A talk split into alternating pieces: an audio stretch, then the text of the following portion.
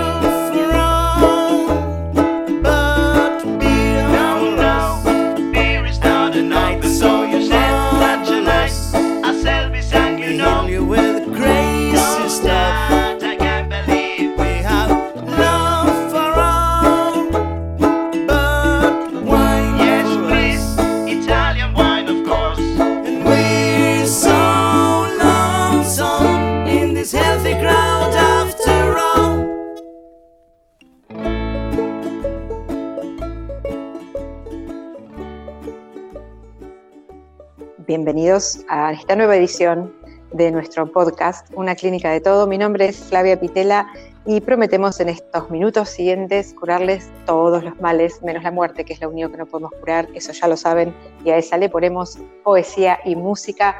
Hoy está conmigo mi productor estrella y columnista y editor y todas esas cosas que sabe hacer que hacen que este programa pueda técnicamente salir al aire. El Chaiki Castaldo, ¿cómo estás, Chay? Hola Flavia, bien, bien, acá estamos eh, preparados para, para el podcast ya, el, eh, número 5 de Una Clínica de Todo. Así que Impresionante. impresionante. Seguimos y pensamos no parar. No paramos más. No, no, no. Contame un poco qué tenemos hoy con José y con Facu, con las eh, distintas, con los distintos consultorios que vamos a abrir hoy.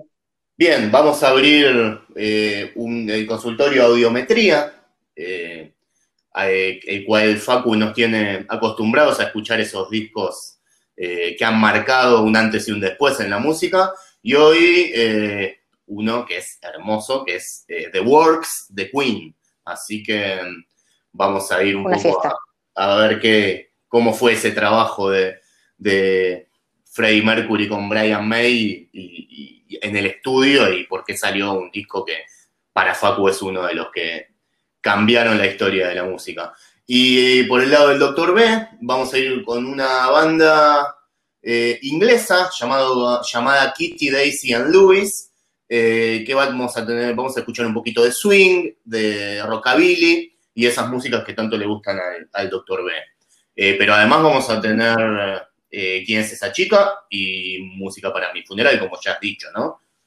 Por supuesto que sí, porque esas nos faltan, sobre todo la canción para mi funeral, música para mi funeral no puede faltar, porque como es lo único que no podemos curar, eh, nada, hay que de alguna manera compensar esa falencia que tenemos como clínica.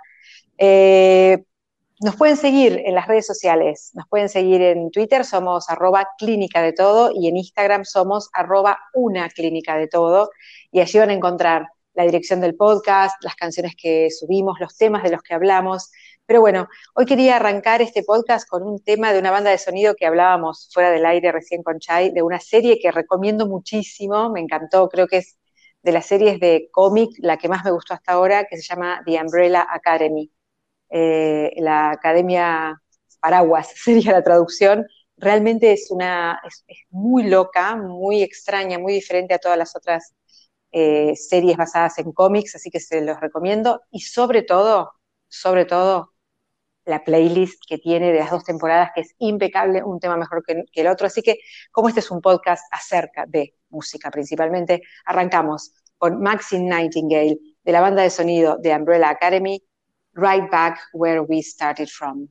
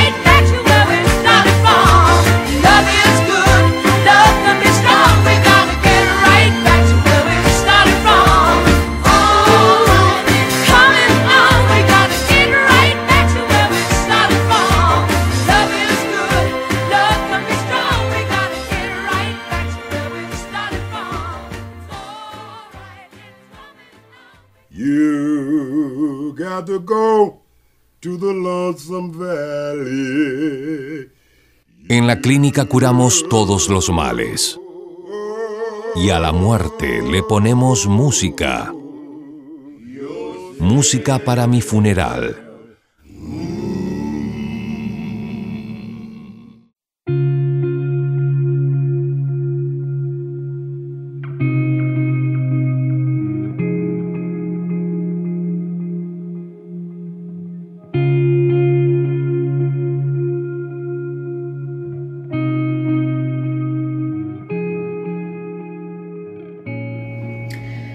En Canción para mi funeral les traigo un poema de Natalia Ginsburg.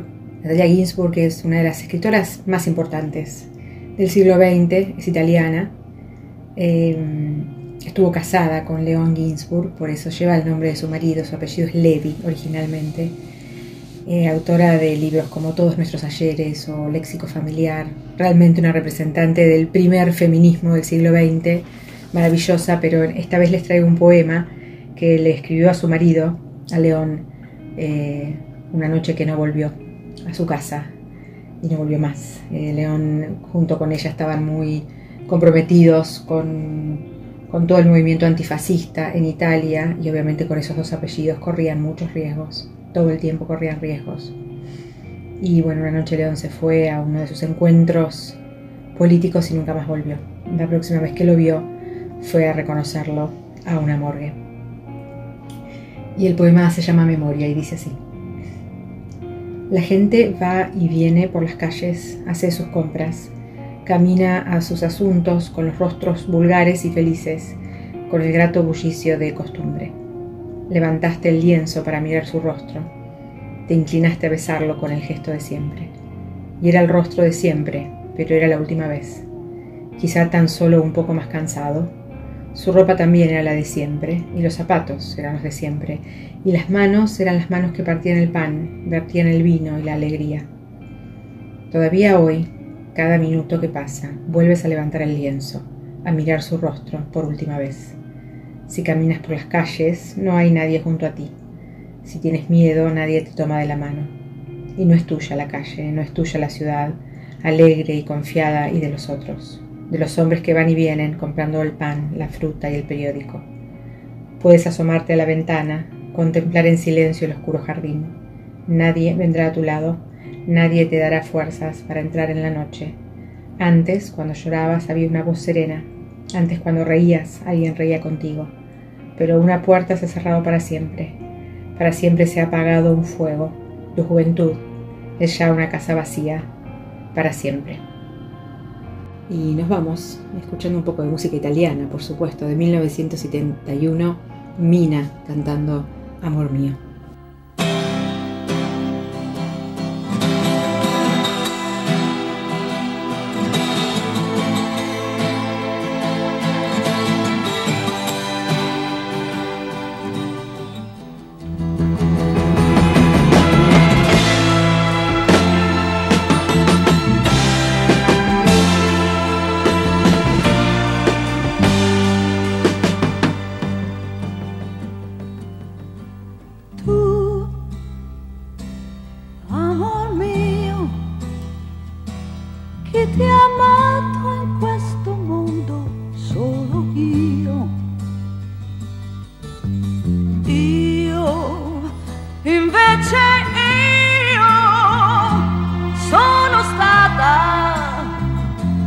Troppo amata, ma noi due amor mio, che siamo poco insieme, siamo un po' di più. Tu, tu sei tu, più qualcosa.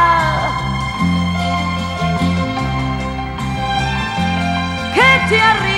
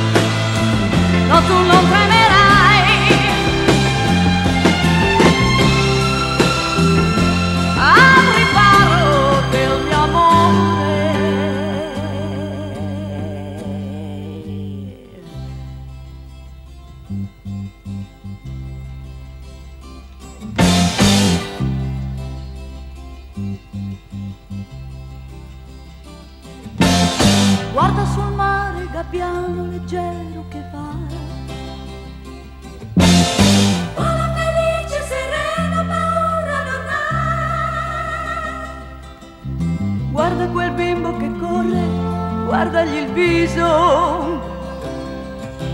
Tanto felice che sembra che sia in paradiso. Amore, adesso tu ridi, il fuoco si è acceso.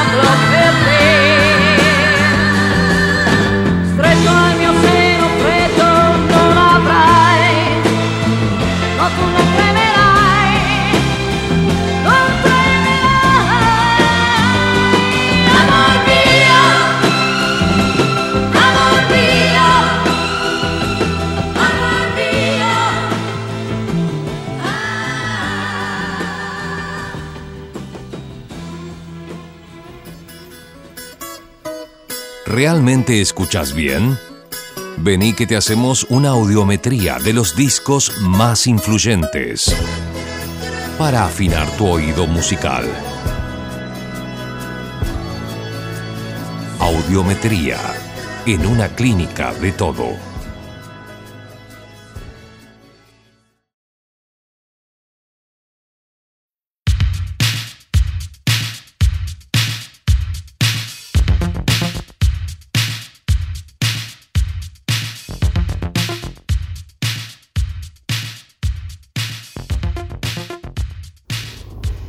Bienvenidos a esta nueva audiometría que le vamos a hacer a uno de los discos de la década del 80 que representó tanto y fue tan importante para esa generación y una de las bandas consideradas de las mejores del mundo. Así que cuando uno toca eh, en la audiometría discos como, como los de Queen o como tantas otras bandas, parecería algo evidente, ¿no? Vamos a hablar de The Works hoy. Vamos a hacer una audiometría, una disección auditiva a este gran, gran disco. Pasa con estas bandas que muchas veces pareciera que tienen como un mejor disco, o considerado por la crítica como un mejor disco. En el caso de Queen podría ser eh, En Night at the Opera. Pero la verdad que con, estas, con este tipo de bandas es muy difícil eh, ser tan, eh, eh, digamos, tan, tan simplista en el punto de decir solamente es esto lo mejor que han tenido. Para muchas personas, diferentes discos de la discografía de Queen los han marcado incluso más que de A Night at the Opera, que es uno de sus topes, uno de sus picos creativos. Eh, creo que The Works es importantísimo también, es otro gran álbum. Ya en la década del 80, es el primer disco que firman con M, otra disquera. Ellos tuvieron una historia muy particular con sus representantes, con sus productores, cambiaron mucho. Incluso dentro de, de- adentro de la, de la misma banda, la dinámica era muy diferente. Bueno, este disco que mm, eh, arranca con el tema que estábamos escuchando, un tema del baterista de Taylor. Eh, hace poco salieron algunas declaraciones que, hablaban en contra de Taylor y de sus canciones y de la composición que tenían o la capacidad creativa que tenían May, Deacon y, Taylor a expensas de que Mercury era el único que valía la pena y que un poco hasta por ahí nomás críticas ab- absolutamente eh, irreales a mi, a mi manera de ver e inentendibles de donde vengan. Pero esta gran canción Radio Gaga es eh, un, tema de Taylor, del baterista, compuesto para este disco que se basa en, una frase que dijo su nene, su hijo de esa, época, cuando tenía tres años. Eh, y el, el- el enfoque que le da a la canción Taylor es tan magnífico, ya que es una de las primeras canciones de nostalgia a la radio.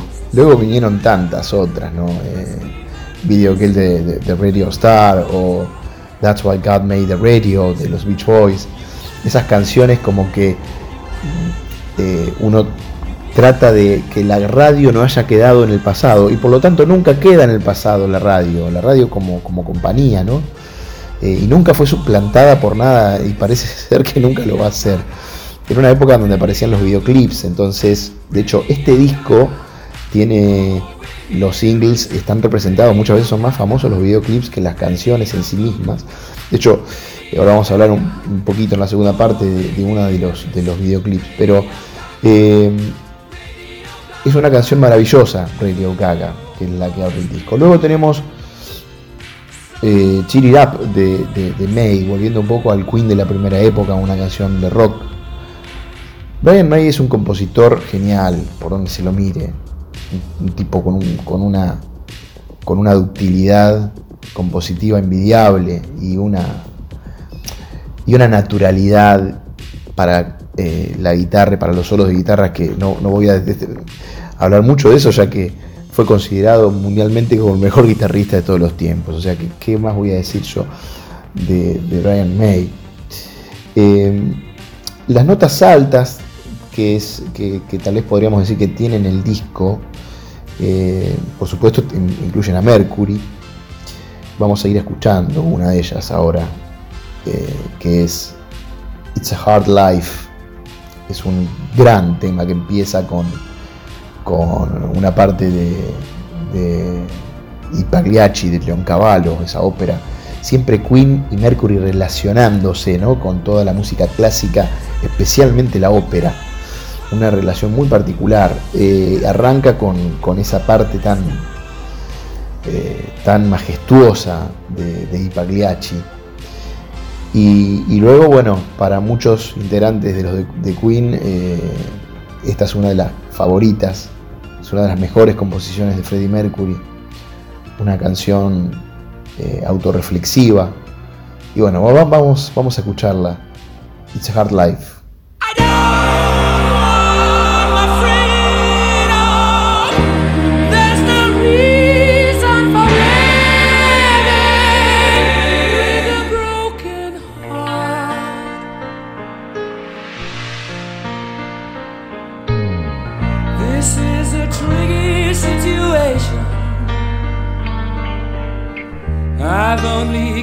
Myself to blame.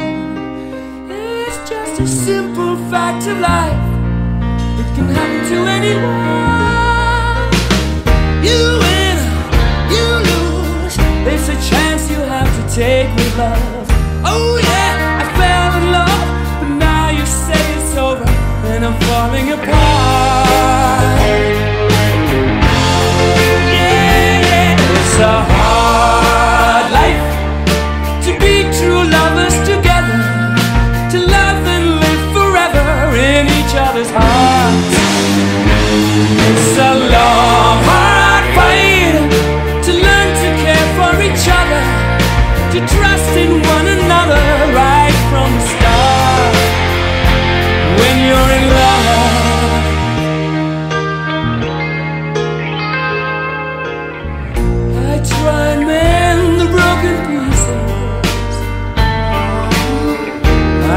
try to fight back the tears. They say it's just a state of mind, but it happens to everyone. How it hurts deep inside when your love has cut you down inside. It's life is tough on your own. Now I'm waiting for something to fall from the skies. I'm waiting for love.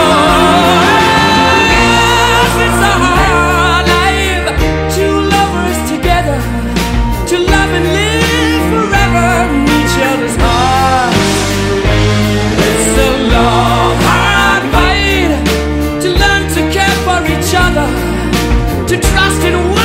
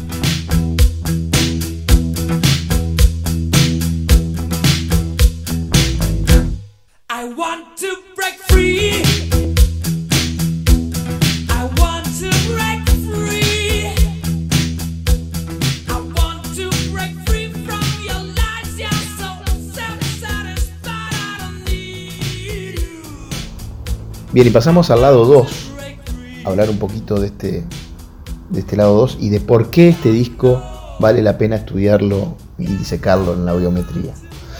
Em, I Want to Break Free es una composición de Deacon, que es el que era el bajista, una persona muy introvertida, pero con un concepto eh, compositivo muy distinto al resto. Eh, como todo bajista, tenía una manera de componer muy rítmica. Las canciones de, de- de Deacon siempre son eh, onomatopéyicas, por decirlo de alguna manera. Eh, y I Want to Break Free escapa un poquito de esto eh, en el sentido de que la melodía es una de las más reconocibles de- de- del cancionero de Queen. Es una gran canción, es una canción que habla sobre el, el deseo de sentirse libre, por supuesto, ¿no? Pero eh, quiero hablar un poquito sobre el videoclip. Esto le valió una censura en, en Norteamérica, ¿no? Porque el videoclip estaban ellos cuatro vestidos de mujer. Estaban parodiando un, una, obra de teatro eh, inglesa del momento, de crossovers o algo así se llamaba. Y ellos parodiaban esa o, o ridiculizaban de alguna manera, ¿no? Esa, obra vistiéndose todos de mujer y haciendo cosas en la casa, ¿no? Pero luego en la parte del solo, que, que Deacon fue muy específico en el tema de decir que no quería un solo de May de guitarra, sino que quería un solo de sintetizador. ¿Por qué? Porque ellos venían de Hot Space, del disco del 82, a- para muchos un disco muy criticado, eh, porque, porque por ahí no se parecía nada a lo que venían haciendo, y estaba toda esta onda del 80, los sintetizadores. Y, Queen es una banda de los 70, y como pasa con muchas de las bandas de los, de los 70 o 60, en los 80 se vieron abrumadas por todo el cambio que fue, y algunas se adaptaron bien y otras hicieron eh, algunas unas eh, experimentaciones que quedaron en la nada como puntos bajos en su carrera. Hay excepciones. Eh, Queen, una banda que se adaptó perfectamente a la década, incluso agregó una fuerza y una potencia únicas a la década del 80. Este disco del 84, recordemos. Bueno, eh, entonces en el, decía, en el medio del, solo de sintetizadores aparecen eh, toda una serie de personas vestidas con trajes color piel que parecen estar desnudas y tienen contactos medio sensuales y demás. Nada, una cosa que si la vemos hoy nos reímos, pero eh, en ese momento valió eh, algún tipo de censura, que entonces Queen decidió no promocionar de la misma manera porque no hizo gira en Norteamérica por este motivo, y sí en el resto de Europa fue uno de los discos mejor vendidos, por supuesto, número uno en varios lugares, pero en Estados Unidos no le fue tan bien por ese motivo, tal vez por la promoción y por la decisión de la banda ofendida eh, por todas estas críticas que, no tenían sustento. Eh, por supuesto estábamos escuchando un poquito de Want to Break Free, pero vamos a escuchar un poquito la última canción, Is This the World We Created, que creo que es el que, el que pone a este disco en el lugar donde tiene que ir. Es el disco que sacaron inmediatamente antes del Live eh, que fue un recital muy importante para Queen, lo puso en uno de los puntos más altos de su carrera y de hecho tocaron varias canciones de este disco, por lo menos tocaron Radio Gaga y la última canción que vamos a escuchar en la columna que es Hammer Fall, un tema de May. Pero en este caso, Is This the World We Created lo compusieron Mercury y May, eh, específicamente pensando en eh, la pobreza y la situación de África. Estaban en, su, en un cuarto de hotel escribiendo esta, esta canción muy acústica, muy, muy sentida, un precioso tema para finalizar el álbum. Así que fíjense si no nos ha dejado cosas este, este The Works. Para muchos fue como, como una vuelta de Queen, porque venían siendo bastante criticados y Taylor dijo, eh, let's give them the works, vamos a darle lo que es, vamos a mostrarle lo que vamos a hacer, lo que va a ser la banda, lo que puede ser. Y realmente fue una uno de los álbumes más brillantes que tienen y eh, habla de muchas cosas, habla de, la radio, habla de, cosas introspectivas. Hace mención, hay un tema que hace mención a una obra literaria de, Irving Stone, que es eh, la canción Keep Passing the Open Windows, que, que había sido escrita, eh, quedó a medio, eh, a medio hacer un proyecto que tenía Queen medio literario con esta obra. Eh, un tema de, Mercury, por supuesto, siempre el más vinculado con la parte lírica. Y Hammerfall fue la tercera canción que tocaron en Live y con una fuerza impresionante nos vamos a despedir de esta biometría que espero que, que nos haga entender que Queen no es una banda de uno, dos, tres discos, es una banda completa. Cada disco es una enseñanza. Son bandas que no tienen un mejor disco. Puede tener un mejor disco para cada uno, o por lo que significó, o un pico artístico. Pero bandas como Queen son muy, muy pocas las que, las que vamos a poder contar al fin de, de nuestros días. Y bueno, vamos a escuchar Hammerfall para todos ustedes.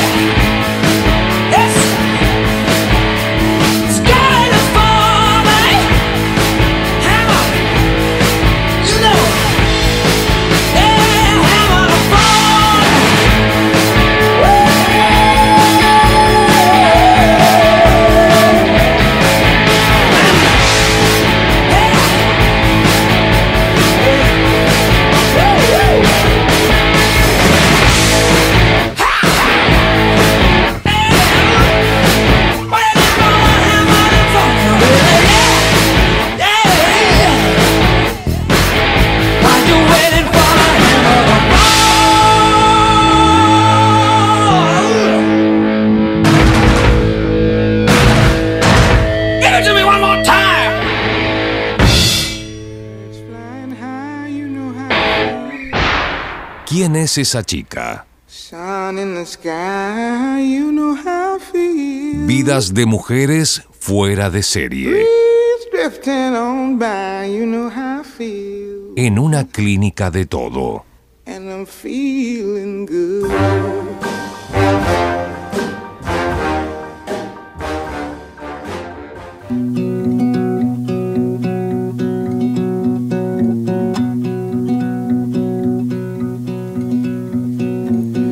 Rappelle-moi le jour et l'année.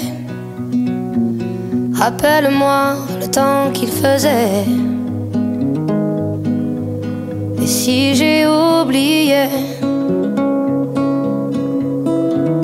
tu peux me secouer. Et s'il me prend l'envie de m'en aller, enferme-moi et jette la clé.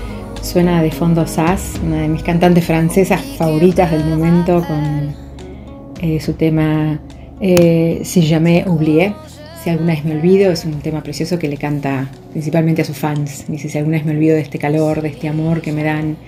Y hay música sonando de fondo, música francesa, porque hoy en ¿Quién es esa chica? Y sal- dando saltos enormes entre una y otra, vamos a hablar de Simone de Beauvoir. Simone de Beauvoir tiene algo muy en común con eh, Virginia Woolf, de quien hablamos en nuestro podcast anterior, y también con Natalia Ginsburg, de quien hablamos eh, hoy en Música para mi funeral. ¿Por qué? Porque son mujeres, las tres, que coinciden en un aspecto fundamental para el feminismo del siglo XX, por lo menos para la primera o la segunda ola, ¿no? la primera parte del siglo XX, y es que son mujeres que se mueven en círculos literarios e intelectuales importantes. Esto no es una condición menor. Había pasado también con Mary Wollstonecraft y con Mary Shelley en su momento. O sea, las mujeres que llegaron de alguna manera a trascender con su obra en la que escribían o describían la condición de la mujer y eran publicadas y defendidas, eran mujeres que antes que nada tenían un aval eh, de la intelectualidad del momento. O sea, Natalia Ginsburg, importantísima editora de Einaudi. Virginia Woolf forma parte del grupo de Bloomsbury. Eh, Simone de Beauvoir, eh, nada más y nada menos que pasa su vida con Sartre. Eh, más allá de todas sus capacidades intelectuales innatas y propias y logradas con mucho esfuerzo y trabajo, además tienen ese colchón que les permite pararse en un lugar y hablar por otras voces que a lo mejor no tienen esa misma posibilidad, no tienen ese acceso, el acceso a los libros, a la escritura, a vivir de los libros, a las reuniones importantes en donde se cocinaban, digamos, las ideologías. Eh, Natalia Ginsburg llegó a ser diputada socialista, eh, Virginia Woolf no eligió la política, Simone de Beauvoir tampoco, pero sus escritos ya en el momento, mientras ella- ellas vivían, empezaron a generar eh, revolución, ¿no? Y por eso hoy seguimos pensando y hablando de ellas como un tipo de fem- feminismo tal vez muy distinto al que vayamos a ver de acá en adelante, porque ellas están paradas en una época en la que no logran, no conciben, y esto va a influenciar en algunas de las eh, distintas líneas de los movimientos feministas que vamos a ver más adelante, no conciben el mundo sin los hombres, y como decíamos de Virginia Woolf en, la, en el podcast pasado, piensan en la mujer en un tercer lugar, digamos, en un lugar que no sea eh, binario, que no sea la oposición al hombre y que tampoco sea el lugar del hombre. Eh, como decía Virginia Woolf en, en Tres Guineas, y viene muy al caso también con, con Simone de Beauvoir, no necesariamente tenemos que hacer lo que ustedes hacen, nosotras, y no necesariamente tenemos que hacerlo de la misma manera o de una sola manera, eh, oponiéndonos. ¿no? O sea, no tenemos ni que ocupar el lugar de ustedes y tampoco es necesario que nos opongamos. En el caso de Simone de Beauvoir, ella publica y es en- en enseguida se hace famosa eh, con sus primeras novelas. ¿no? Tiene una novela que se llama La Invitada, que es de 1943, que es un relato que, mm, en el que aparece bastante autobiográfica su relación con Jean- eh, Jean-Paul eh, Jean-Paul Sartre. Y acá tenemos que decir que ellos tenían una relación muy abierta, muy extraña para la época, en la que bueno, nunca hablaron del matrimonio, aunque estuvieron juntos hasta el día que murió Sartre. Tenían mm, eh, unas convicciones políticas muy estrictas, una libertad sexual y de parejas muy amplia, digamos, eh, sobre todo ella, tenía amantes mujeres, amantes hombres. Esto es algo que va a caracterizar mucho a las mujeres eh, en el siglo XX. Si pensamos en Anaí Nin, va a pasar lo mismo. Son mujeres que están en una búsqueda, en una experimentación que, y, que se, y que se atreven, ¿no? que se atreven a ir a más. Em, va a recurrir en esos temas, eh, por ejemplo, la sangre entre la sangre de los otros o los mandarines, que por esa novela recibió el premio Goncourt, que es uno de los premios más importantes, si no el más importante de Francia. Pero siempre eh, quedó en ella un, rastro de una infancia muy difícil, del que claramente la saca Sartre, de esas tenía depresiones continuas y, y la vida había sido muy difícil para ella. Escuchamos un poquito de música francesa, en este caso eh, de fondo está sonando eh, y una versión maravillosa de Le Champs-Élysées. Escuchamos un poquito y seguimos hablando de Simone de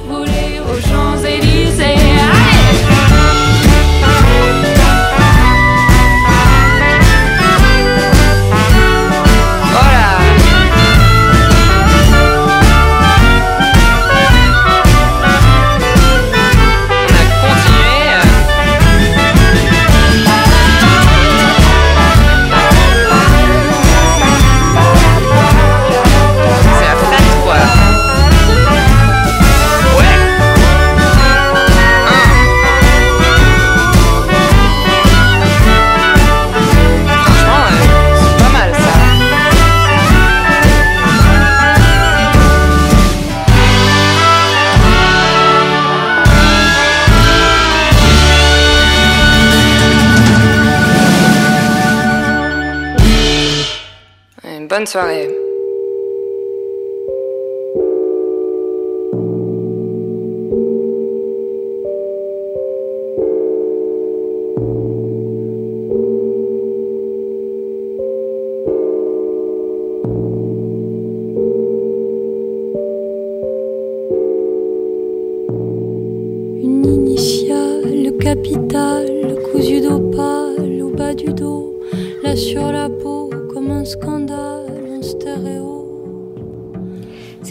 Con Simone de Beauvoir entonces mientras se va a Pomplamoose y eh, cuándo es el momento más decisivo para el feminismo y cuál es la actuación de Simone de Beauvoir, bueno, va a ser su famosísimo libro El segundo sexo, que lo publica en 1949 y es sin duda la obra más importante en la lucha de Simone de Beauvoir por el feminismo y va a ser el texto de quiebre entre lo que se venía escribiendo sobre el feminismo y lo que va a venir después. ¿Por qué? Porque Simone de Beauvoir incluye, introduce en el segundo sexo la cuestión de la sexualidad femenina. Considerado un texto pornográfico para mucha gente, prohibido en muchos lugares, escandaloso fue su salida, Simone de Beauvoir plantea que la libertad de la mujer tiene que pasar también por su libertad sexual, sí o sí. No hay forma de ser libre, una mujer no tiene forma de ser libre si no vive su sexualidad de manera libre. Acá va a plantar la, el, digamos, la primera semilla de lo que va a ser, digamos, eh, todo lo que viene después que está asociado al cuerpo. Cuando pensamos en Judith Butler, por ejemplo, eh, sobre todo, va a empezar a hablar Judith Butler unos años después de la poética del cuerpo femenino, el objeto del cuerpo, el cuerpo como, como algo a analizar y a ver. Eh, nada, la primera que va a hablar de esto es Simone de Beauvoir, que eh, tiene frases famosísimas del segundo sexo, entre ellas como una que es que me encanta que dice no se nace mujer, se llega a hacerlo, tengo una remera que dice eso, de verdad. Y, una frase que me gusta muchísimo y que tiene que ver con la base de qué es el segundo sexo, dice el día que una mujer pueda amar no desde su debilidad, sino desde su fortaleza, cuando pueda amar no para escapar de sí misma, sino para encontrarse, no para humillarse, sino para afirmarse, ese día el amor será para ella, como para el hombre, fuente de vida y no un peligro mortal. Es increíble que esta mujer haya escrito esto en 1949 en el segundo sexo y sobre todo porque en su momento fue una explosión de todos lados, digamos, los sectores religiosos lo tildaban de pornográfico, eh, el- los comunistas lo tildaron de familiarista, los conservadores de antipatriótico, había una movida, eh, eh, Francia había quedado diezmada por la guerra y había bajado una línea, se había bajado una línea que las mujeres tenían que tener hijos para volver a poblar el país. Fue realmente muy difícil eh, la aceptación de este libro y solamente 20 años después de su publicación, el movimiento francés de la liberación de las mujeres lo adopta como libro de cabecera. Eh, mucho para decir de Simone de Beauvoir. El libro que hay que leer, porque tiene una actualidad espeluznante, es El segundo sexo, en el que plantea esto, ¿no? De una mujer libre o que esté en peligro de muerte, como seguimos estando en peligro de muerte, por ejemplo, aquí en Argentina, cuando una mujer eh, es muerta por un femicida cada casi 30 horas. Así que los dejamos con un poquito de música francesa. Y nos vamos escuchando a François Hardy, Comment te dire adieu, un clásico de la canción francesa, en una versión maravillosa de François Hardy. Lean sobre feminismo, pero lean antes que cualquier otra cosa El segundo sexo de Simone de Beauvoir. De ahí en más, todo es ganancia.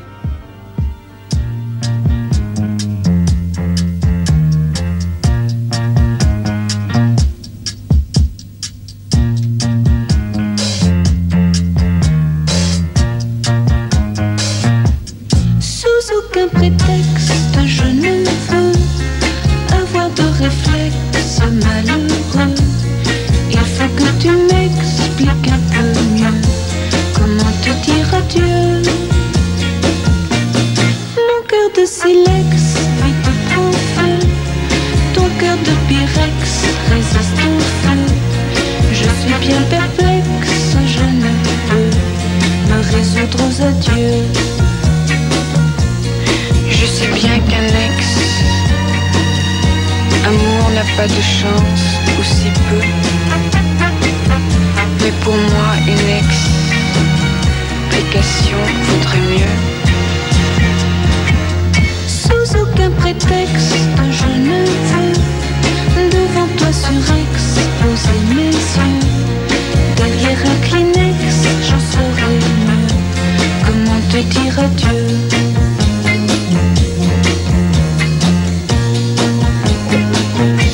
Comment te dire adieu?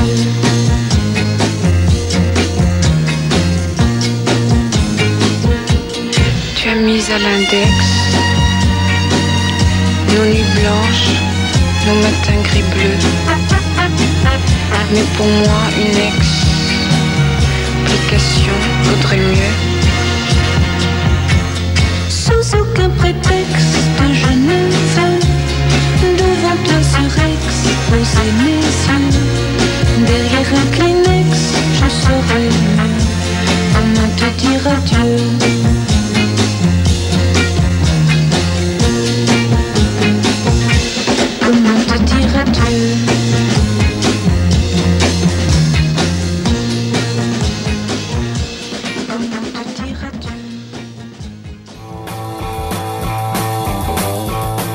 Consultorio del doctor B. Sobredosis de música.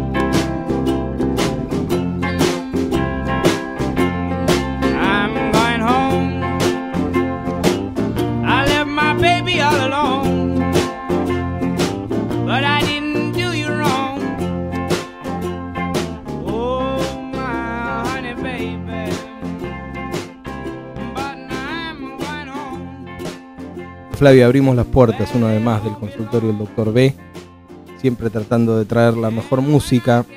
Y lo que está sonando es I'm Coming Home, canción del disco Kitty, Daisy and Lewis. Por eso le abrimos las puertas de este consultorio a ellos, porque los hermanos Durham, ellos son tres, precisamente esos son sus nombres, Kitty, Daisy and Lewis. Eh, tienen una historia muy particular, muy linda, que a mí me atrapó muchísimo y por eso las quiero compartir. Estos tres hermanos, criados por, por padres en Londres, los tres, eh, tuvieron una vida relacionada a la música desde, desde que nacieron. Eh, es que su padre es guitarrista y además desde aquel momento y, aún hoy, uno de los ingenieros jefes de Exchange Records, que mm, es uno de los mejores, de los mejores estudios en Londres. Eh, un tipo que estuvo relacionado con la música todo el tiempo y por el otro lado, su mamá, baterista durante años de aquella banda de punk rock de chicas, The Raincoats, a principios de los 70, después de, la oleada del punk en Londres, eh, que aparecieron, eh, es una gran banda, porque llamaba muchísimo la atención en ese momento que hubiera cuatro chicas tocando punk rock.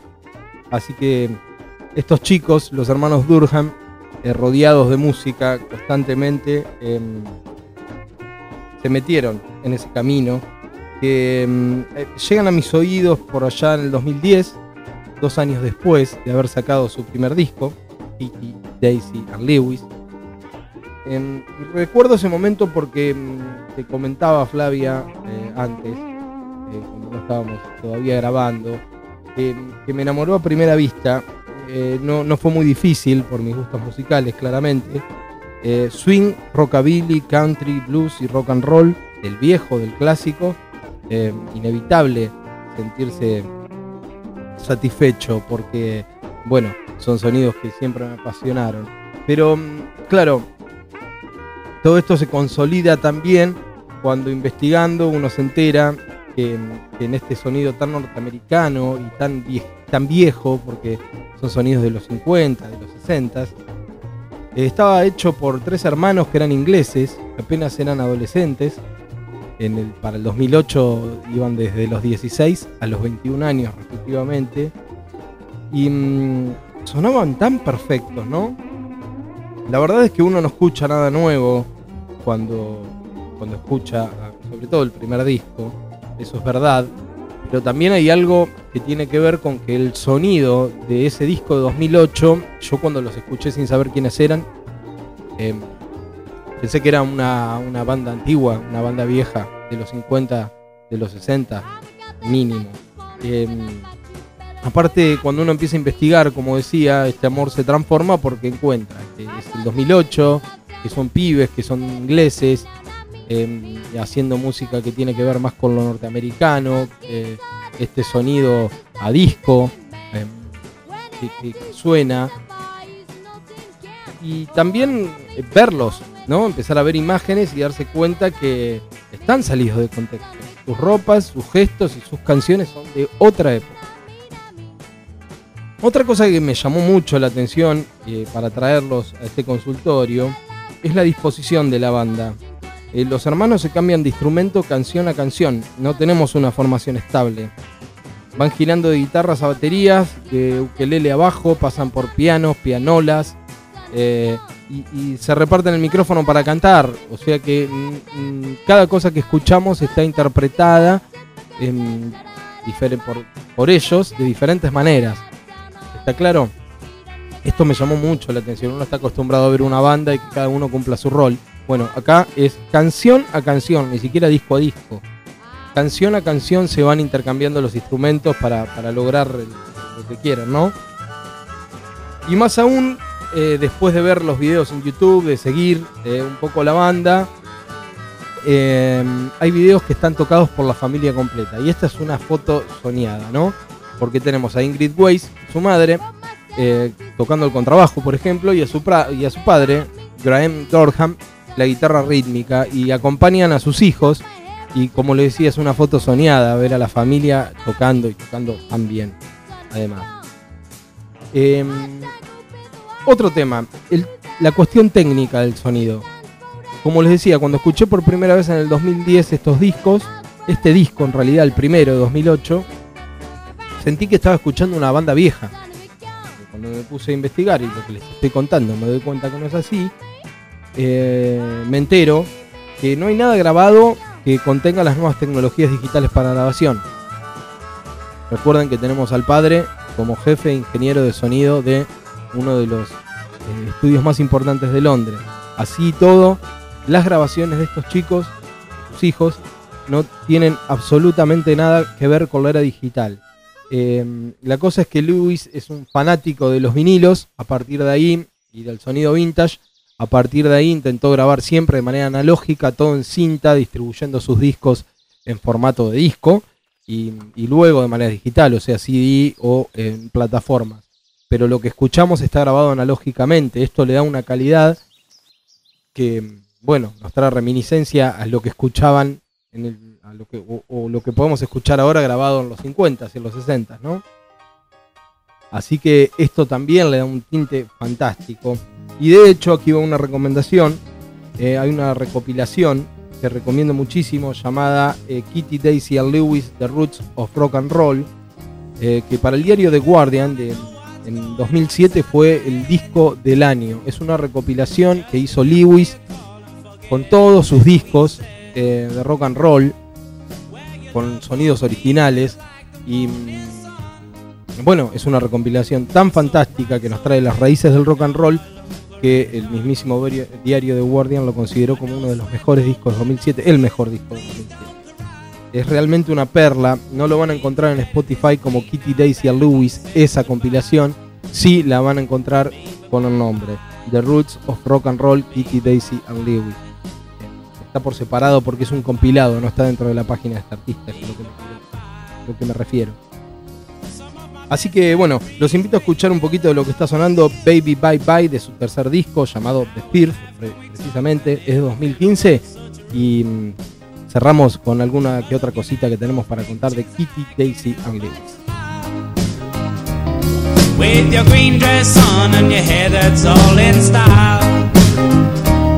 There's a small part of me, oh baby, that wants to forget.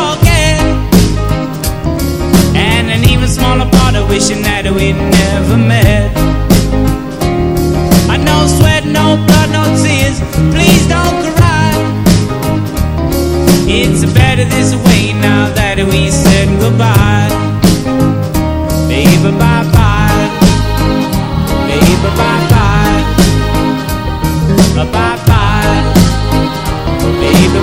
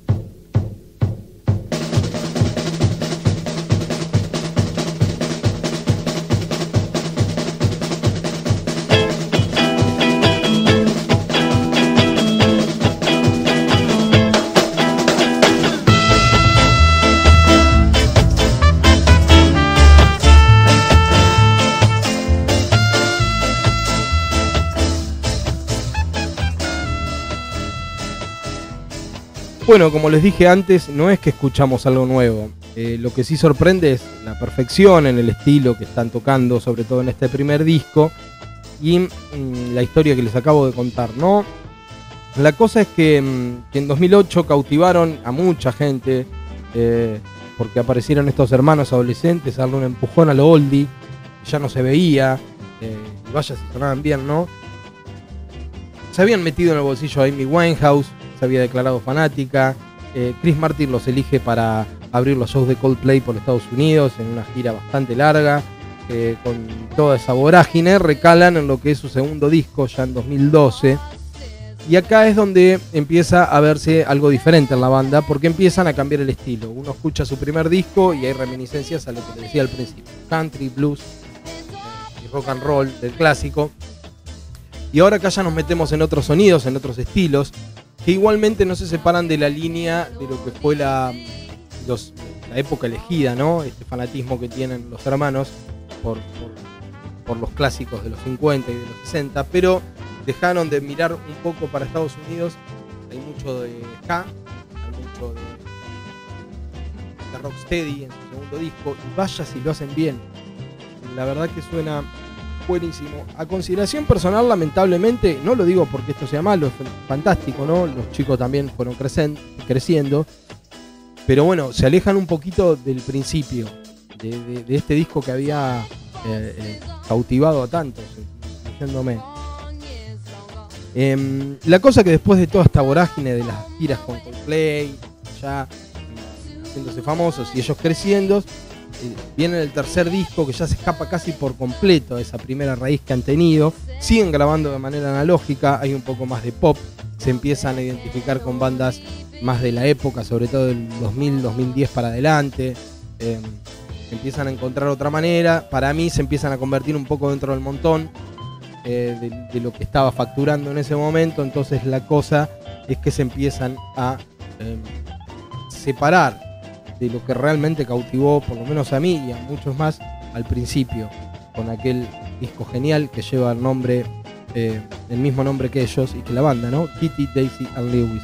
Así que, mm, bueno, quizá todo esto que estoy diciendo sea para mejor, porque son muy jóvenes, tienen demasiado talento, tienen mucho para ofrecer. Así que ahí va la receta de hoy, Kitty, Daisy and Lewis. Nos vamos a ir con Going Up the Country, canción que abre su primer disco. Espero que lo hayan disfrutado nos encontramos en la próxima. A bailar un ratito. I'm going up the country, babe, don't you wanna go? I'm going up the country, babe, don't you wanna go? Take you to some place I've never been before. I'm going, I'm going where the water tastes like wine. I'm going where the water tastes like wine. We can jump in the water, stay drunk all the time. Gonna leave this city, got to get away. Gonna leave this city, got to get away. On the bus in a fight, man, you know I sure can't stay. The baby back and leave the trunk, you know you've got to speak today. I just exactly where we're going, can't say, but we might even leave the USA. It's a brand new game that I just want to play. I know you see me running, all screaming and crying. Cause you've got a home man, and I've got mine.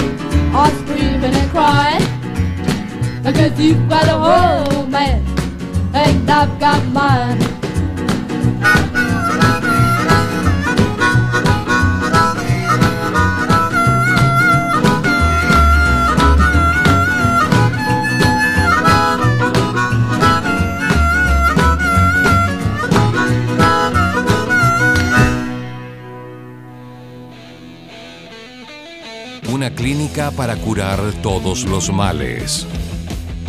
Escuchás Una clínica de todo.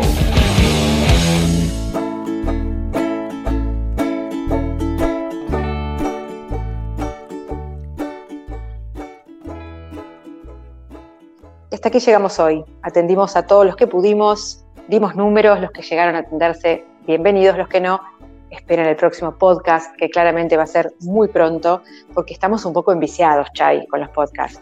Sí que lo estamos. Hemos, de- hemos descubierto un nuevo mundo. Es- Hemos descubierto un nuevo mundo y queremos, eh, queremos hacer más de lo que estamos haciendo, pero bueno, tenemos muchas ocupaciones, muchas cosas por, por delante, pero ya prometemos que vamos a ver si, si podemos ampliar la oferta de, de- de clínicas que les damos por, por semana, en breve. Así que nos vamos, sí, nos vamos ahora con una canción. ¿Quién eligió la canción hoy? Bueno, elegí yo y aprovechando que no nos vienen a interrumpir estos clásicos como José y Facu, a los que les mandamos un gran abrazo, eh, vamos a escuchar un poco de música electrónica. Vamos a escuchar a Chemical Brothers con Richard Ashcroft del año do- 2002 y la canción es The Test. Súbanse arriba de una mesa y punchi punchi. Nos escuchamos en el próximo podcast. Cuídense mucho y recuerden que aquí en una clínica de todo curamos todos los males. Chao.